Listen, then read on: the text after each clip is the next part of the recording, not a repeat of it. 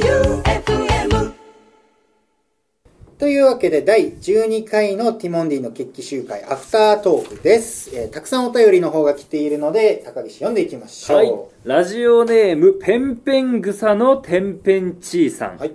以前空腹になってからご飯を食べるのが筋肉にいいか否かお話しされてましたね体のことがねえー大学でスポーツ科学を学ぶ私が持っている現代科学の知識をお届けしますへ血糖が下がりすぎてる場合、えうんえーお腹が空っぽな状態は筋肉を分解するホルモンが分泌されるためうん筋肉に良くないことは事実あーお腹すくのは筋肉には良くないんだしかし実は適度な空腹感は成長ホルモン分泌を高めるのでトレーニングの際は少し小腹が減っているぐらいの段階で行うのが効果的へえそうなんだ体を動かすことが多い高岸さん運動前には糖質を少量摂取してください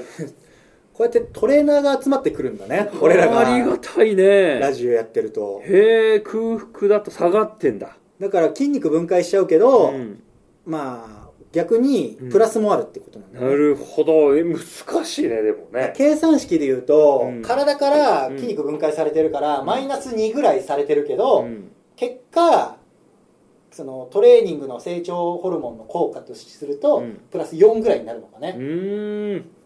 なるほどいろんな条件がうんあるんだフロスピみたいだねそうだねうん場合によってはマイナスになパる超パワーヒッターついてるけど向こうタイピンだからっていうそうだね感じだめちゃくちゃコアな話だようんねプロスピの話まあでも思うのはこうやって言ってればさ体のことだとかなんだかんだ高岸は好きなわけじゃんその話、そうねまあ、知識も実際ちょっとは深いわけで他の知識に比べると、うん、そうね触れてきた時間が長いしねだからこうやって専門知識勉強してくれる人も集まってくるんだね、確かもっと聞きたい ねちょっとどんどん送ってくださいこれでアフタートークでは、うん高岸が体について勉強する時間が増えるかもしれないもしかした らこれ楽しいもんねそううんね、まあ、トレーニングをしてるっていう意味では、うんやっぱトレーニングに関連することはもう直結するわけだからね高岸のうん日常に、はい、でこれを聞いたからにはやっぱちょっとは気にしだすでしょ、うん、毎回そう運動前に取るんだ毎回気にできるか分かんないけど、うんなるべくそう思い出した時にいやー取ると思うねおにぎりだけでもとかさ、まあそうだね、だかんらちょっと小腹が空いてるっていうのがポイントなのかもしなれなるいねほどあこれはちょっとありがうございます高岸ハッピーお便りでしたえー続きましてラジオネーム P12345 号さんほえー私は野球とバレーボール観戦が趣味ですが、うん残念ながらサッカーにはあまり触れる機会がありませんでしたうなるほど前田さんのご趣味がサッカー観戦とのことで、これからぜひサッカーも応援できたらなと考えていますなるほど前田さんが考えるサッカーの楽しみ方ほ教えてくださいなるほど高岸はサッカーはサッカー好きですよまあ詳しくはね、うあんまりこの今前にいる2人よりはないですけど知識は、うんでも好きですねやっお何がサッカーでぱ各々のポジションがあって、うん自分のポジションをちゃんと守ればその監督の指示通りに、うんちゃんと守れば機能するっていううんこのピタゴラスイッチ的なそうねところとか、うまあ、んチームワークの良さとか、すごいみんなが一体になれるっていうのがすごいいいなって思うねまあだから好あきながち間違ってなくてほ本当一つになってると機能していいチームなのようね、まあ11人いるわけじゃない、うん、うん、でまあ歴史とかその細かい話すると本当きりなくてこれいくらでも喋れちゃうんだいけやど、聞きたい、まあ、野球でもそうじゃないはいだからいくらでも喋れちゃうからそのこの12345 3うん t 1 2 3 4 5 3にはい、そんなに詳しくないって言ってるから、うん軽く説明すると、大体90分の試合があるわけね、はいでまあこれが見れたらいいけど、うんその野球と違ってサッカーってうんポジショニングあるのねフォーメーションっていうのが、うんこれフォーメーションがじゃんけんみたいなもんでほこのフォーメーションには相手がこのフォーメーションだったらこのフォーメーションの方がやりやすいとうか相性があるんだ相性があるうで、常にそのじゃんけんが相手がパー出してきたからチョキ出して、チョキ出してきたから相手がそれに対応してグーにしてとか、はあずっと後出しの試合なんですそう。だから、ずっとグー出し続けてるチームもあったりすると、やっぱ苦しい時間があったり、へえだからチームによってはずっとグーしか出さないけどう、ん選手の力でパーに勝ったりとかするのよ。はあはあグーがでかすぎてパーが包めない髪が包めず勝つとか。はでそこはあのポジションの、まあ、妙だったり選手個人が本当はグーなんだけど一人あの、まあ、あえて自由にさせてあうんパーの役割させたりとかうーんあるグーと見せかけてパーだったとかもあるとかうん攻撃の時はグーだけど守備で相手がボールが来たらパーにするとかそれはフォーメーション見ててあグーだってわかんないわかるはこれは勉強しなくちゃわかんないんだけど、まあその常にじゃんけんのやり合いを考えながらみんなボールただ蹴ってるわけじゃないっていうあうーんあじゃあ向こうチョキっぽいなって思いながらグー量を取るんだそう選手たちはで、しかも、9、11人うん、全員が意思統一できてないと、ちゃんとグーになんな。ないんないよねちょっと一本出てたりそとかしてたらう。もうグーじゃないでぐちゃぐす。ちゃだもんねで、そこが、せそのせいで、あのせっかくグー出そうとしてたのに、負けたりとかもするわけよ。はあグーじゃなかったもんだってそうそうそう。っていうことねそう。うんだから、いくらいい選手を全部揃えたとしても、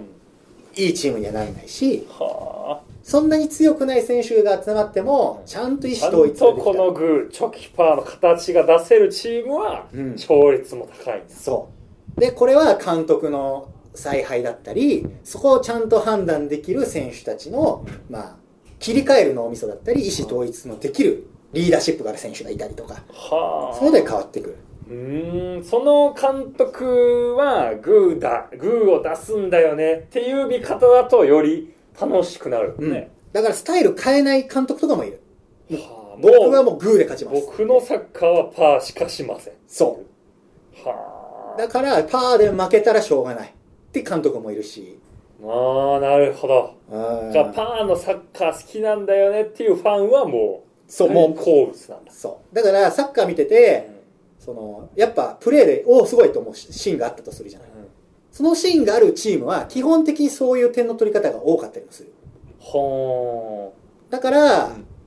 そのざっくり言ってさ、うんそのグーチョキパーっていうのは、うんその3つに分けるとどういうサッカーがあるの種類としてまあフォーメーションだけで言うと、うえーまあキャッえーキーパーを抜いた10人はいでどう守るかなのね。で、どうどう守るか、どう攻めるかどう守るか。はい、の2つですね、うんで、え4人ディフェンダーはい、 1列。 10分の4そうで、4人うんミッドフィルダー、真ん中の人たちほう1列。はいフォワード2人攻め攻め。なるこれ442って言うんだけど、はいフォーメーションは。うん、守備多いね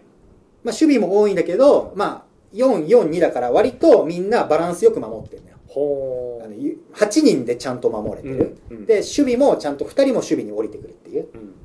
で、これに相性がいいのが、えー、4-5-1って言われるやつだったんですよほう、ね。中が1人増えんだ、そうん、う。で、中が1人増えると人数が多くなる部分が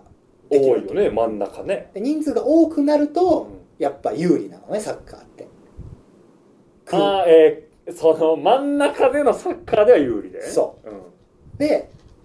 真ん中でのサッカーは結構得点に絡みやすいのよ。へえアシストを出す人が多いかそう。らうん一人ね。うん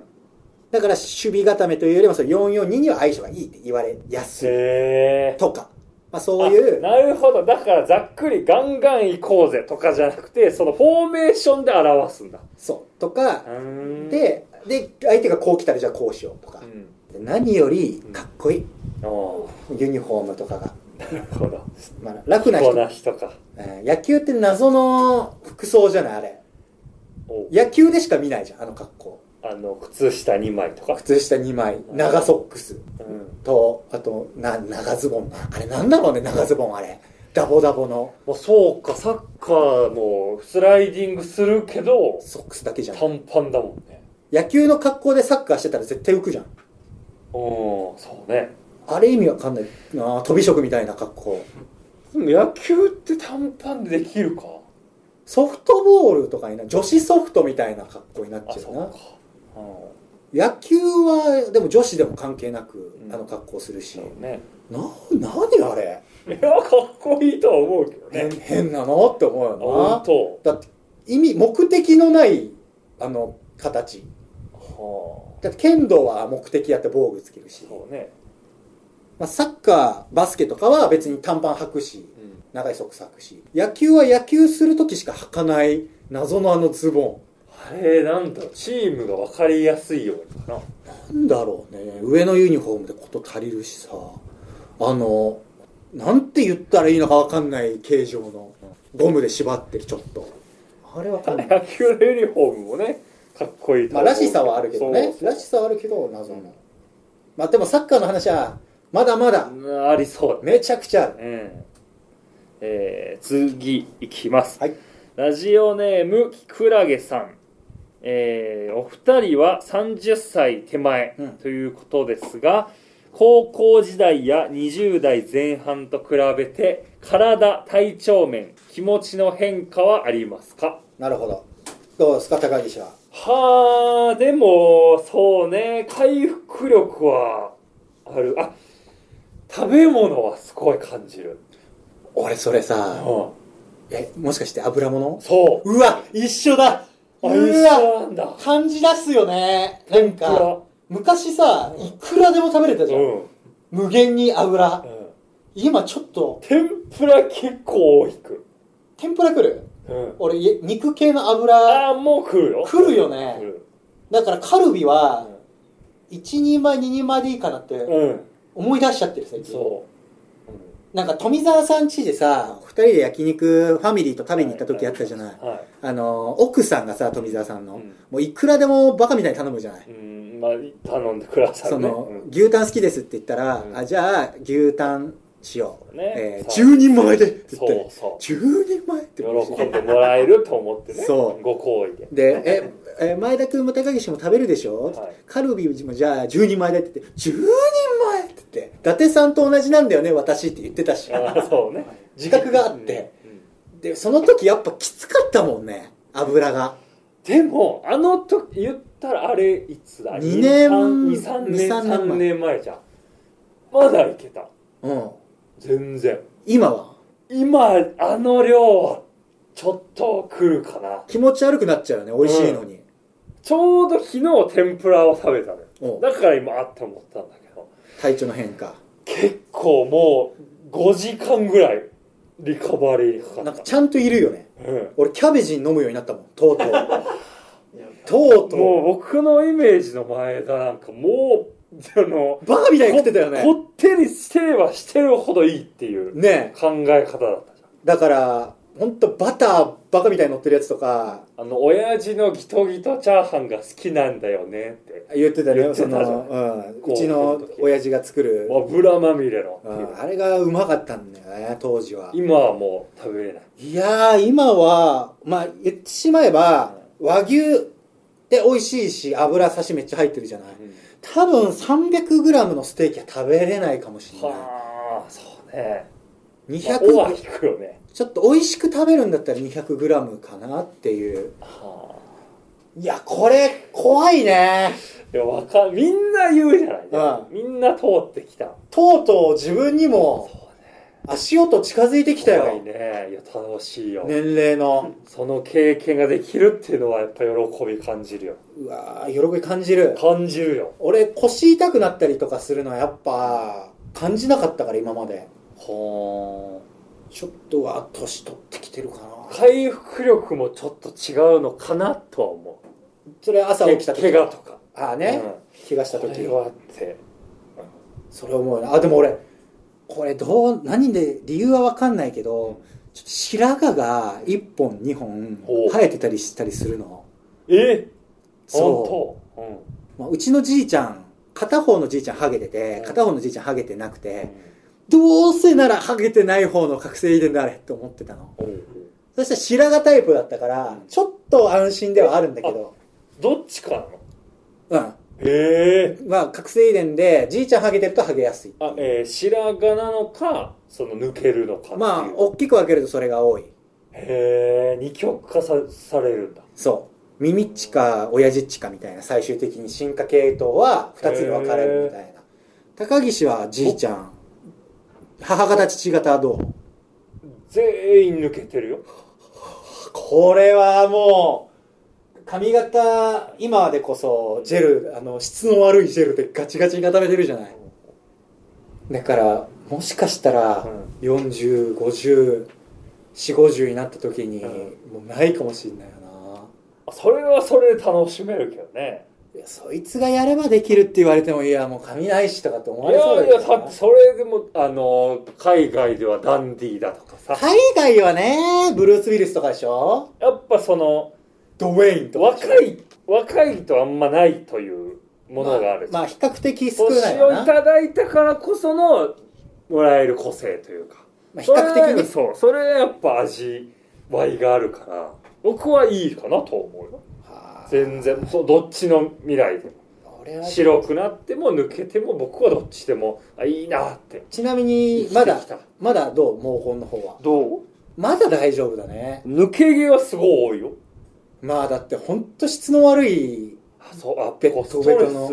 こう髪にこうジ与えてェるルで与えてんのかな本当になんか人間には使わ使わないぐらいの質の悪いジェルで固めてるもんね毎回まあ量はねすごいたっぷり使ってるけど安くて質より量の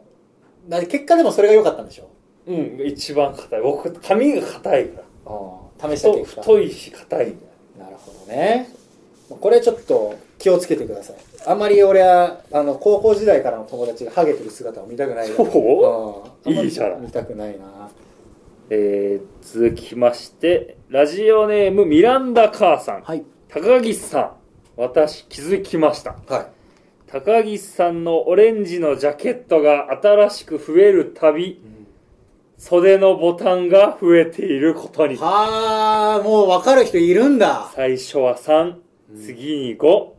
最近は8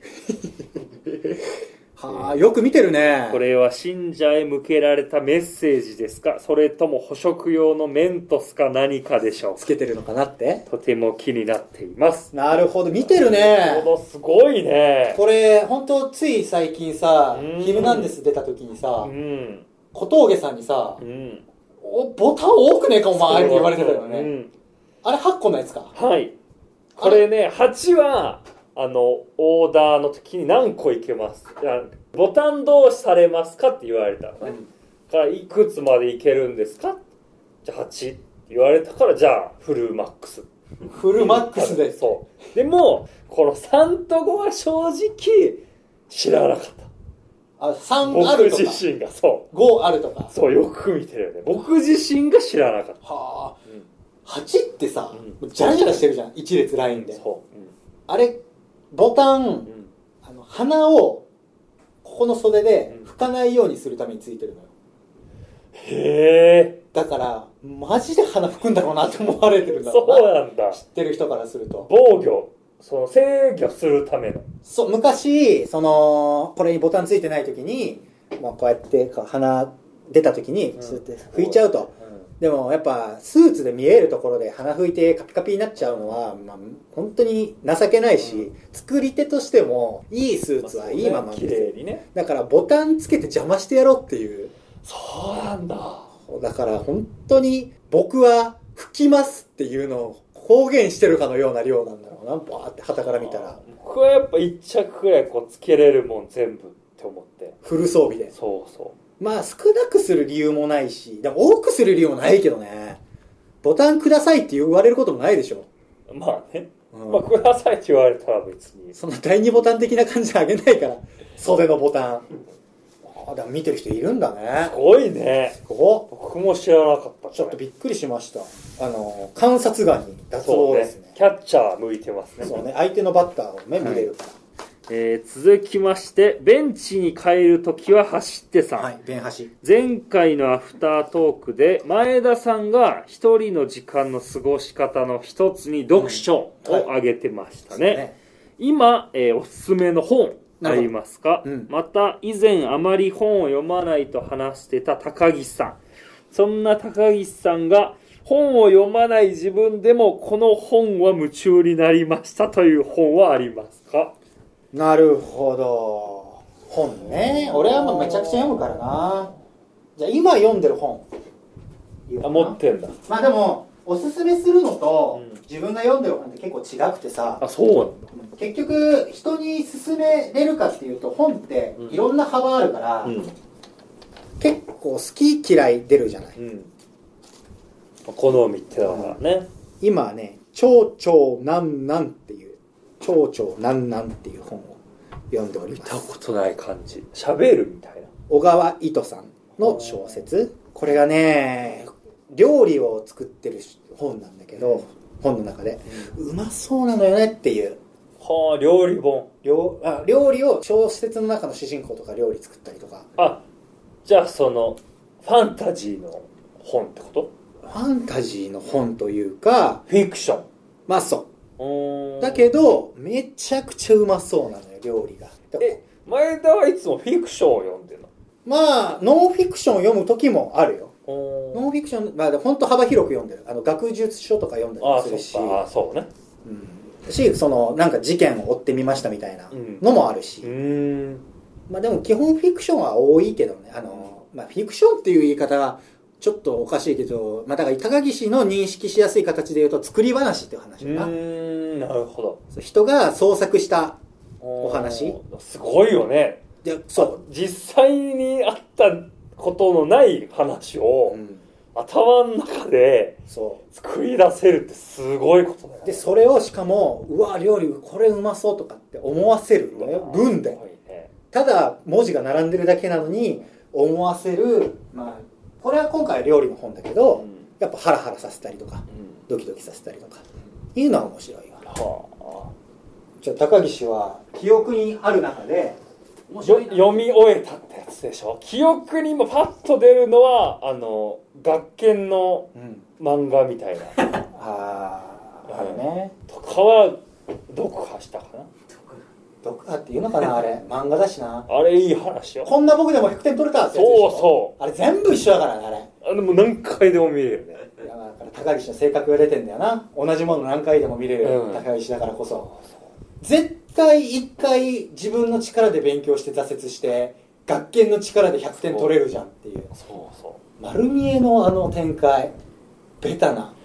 うとかは見るかなはああれはあのジョニーさんの書いたああ、えー魂のね魂のエース魂のエースかなみたいなうんジョニーさんの書いた野球本、あれも見ましたねあれはまあ小あ説でそはうないかあれも本っていいんだもんねうんいや野球の教材本っていうのを結構見てきたよ、ほうピッチグングバイブルとかさなんかいろんな本あるもんねそうピッチングの始め方みたいなさ、はいはいい、っぱい読んできた図書館ですごい借りて小学校の時とかなるほどねうん俺らの本ももしかしたらじゃあ並んでんのかね図書館に、あーなんだっけえー、なんだっけって言ってるじゃんやればできるティモンディの野球やれ教室ばできる、ティモンディの野球教室ね、うん並んでたらちょっと感動するねなんか当時自分が子供の時に撮ってた本の可能性がもう今の子供たちが撮ってるかもしれないっていうもしティモリアの中でその学童の子たちが行くような図書館とか、まあ、市営の図書室図書館に行くようなことがある人がいたらちょっとあるかどうか見てほしいな、あわよくば増設してもらえるか掛け合ってみてほしいけどねちょっと感動するなもし見たらってな感じですかね今回はちょっとはいこれぐらいにしましょうか。えーティモンディの決起集会本編は毎週日曜24時から30分間で FM 愛媛で放送しているのでよぜひ聞いてみてください。お便りの方を募集しております。宛先は tmd.joeufm.com tmd.joeufm.com です。ぜひぜひ送ってみてください。ということで、ティモンディの決起集会アフタートークをお送りしたのはティモンディの前だと高岸でした